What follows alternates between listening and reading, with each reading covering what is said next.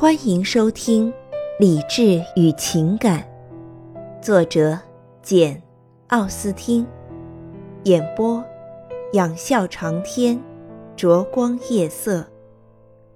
第五十六章，埃莉诺没再说话，约翰也沉默了一会儿，他最后谈出了这样的看法：“啊，有一件事情，亲爱的妹妹。”他温存的握住她的手。悄声低语的说道：“我可以告诉你，而且我也愿意告诉你，因为我知道这一定会使你感到高兴。我有充分理由认为，呃，的确，我是从最可靠的来源得到的消息，不然我就不会再重复了。嗯，因为否则的话就什么也不该说。不过，我是从最可靠的来源得到的消息。”我倒不是明言直语的听见费拉斯太太亲口说过，但是她的女儿听到了，我是从她那儿听来的。总而言之，有那么一门亲事，啊，你明白我的意思。不管他有什么缺陷，却会更合费拉斯太太的心意，也远远不会像这门亲事那样给他带来这么多的烦恼。我很高兴的听说费拉斯太太用这种观点考虑问题，啊，你知道。这对我们大家是一个十分可喜的情况，呃，两害相权取其轻。他说：“这本来是无法比较的，我现在绝不肯弃轻取重。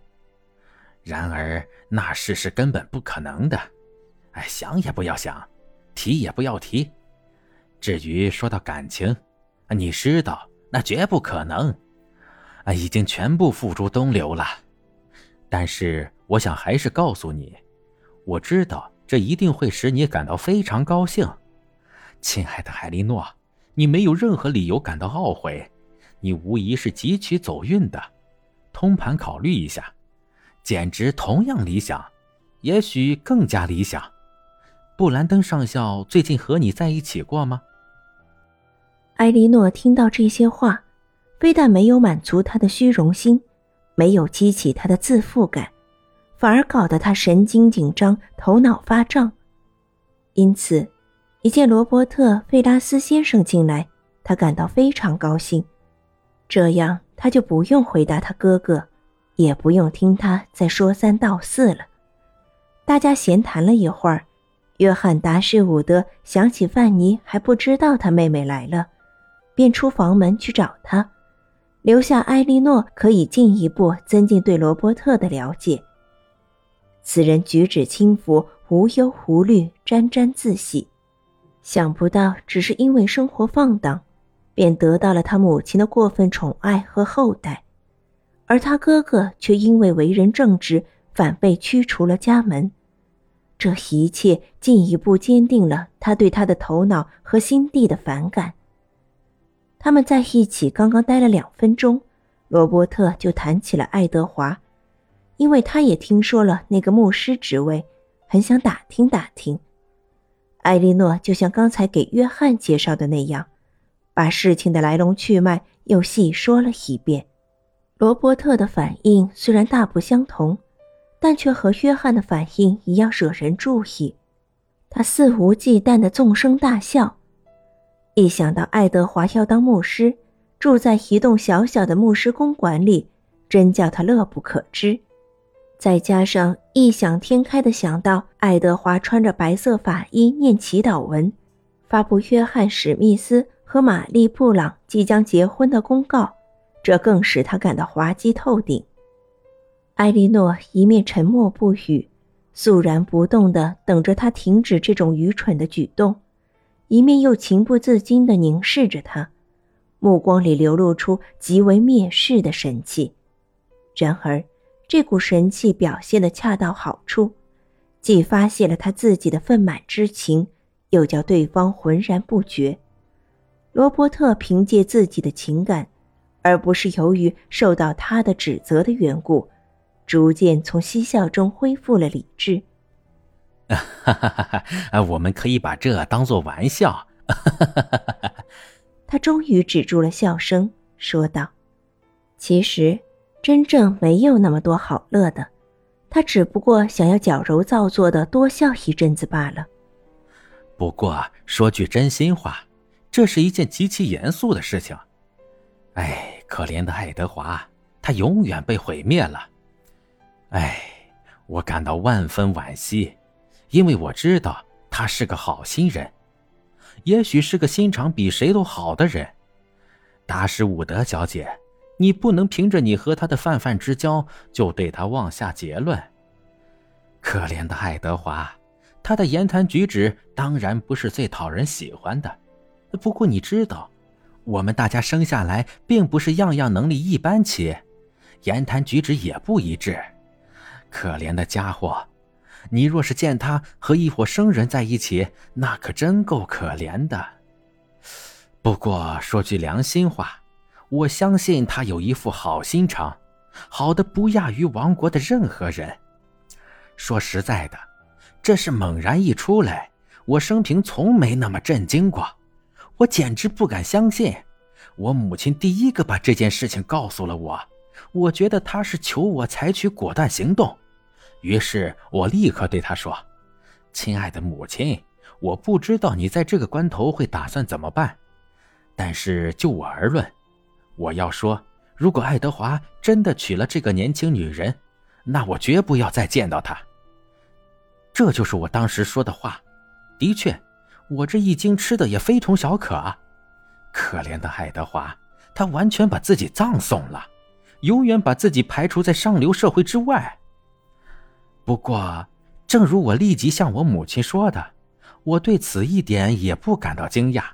从他所受的教育方式看，他总要出这种事的。我可怜的母亲简直有点发疯了。你见过那位小姐吗？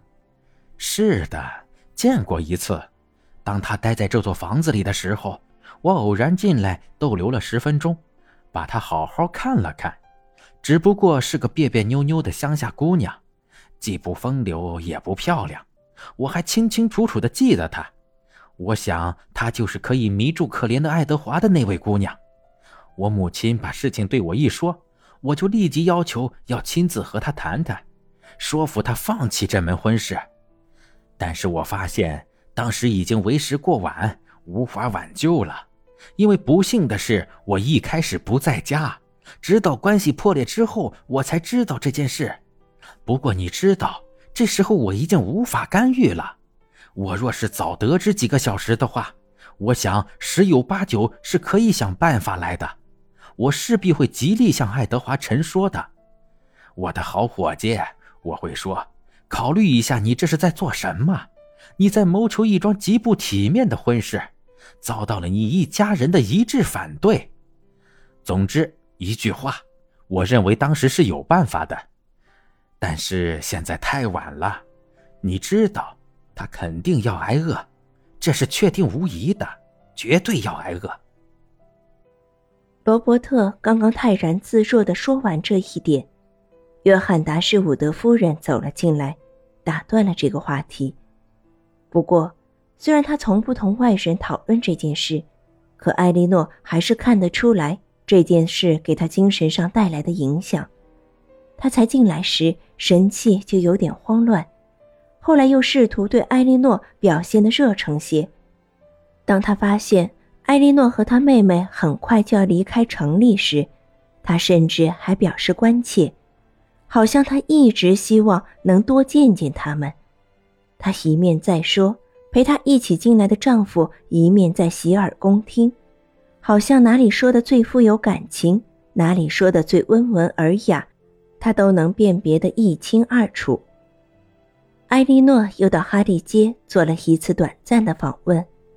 约翰达士虎德祝贺他们不费分文就能朝巴顿方向做那么远的旅行，而且布兰登上校过一两天也要跟到克利夫兰。这次访问结束了他们兄妹之间在城里的来往。范尼含含糊糊地邀请他们，一旦方便就去诺兰庄园。这恰恰是最不可能的事情。约翰较为热情而不那么公开地对艾莉诺说：“他将迅即到德拉福看望他。这就是可以预期他们在乡下会面的全部表示。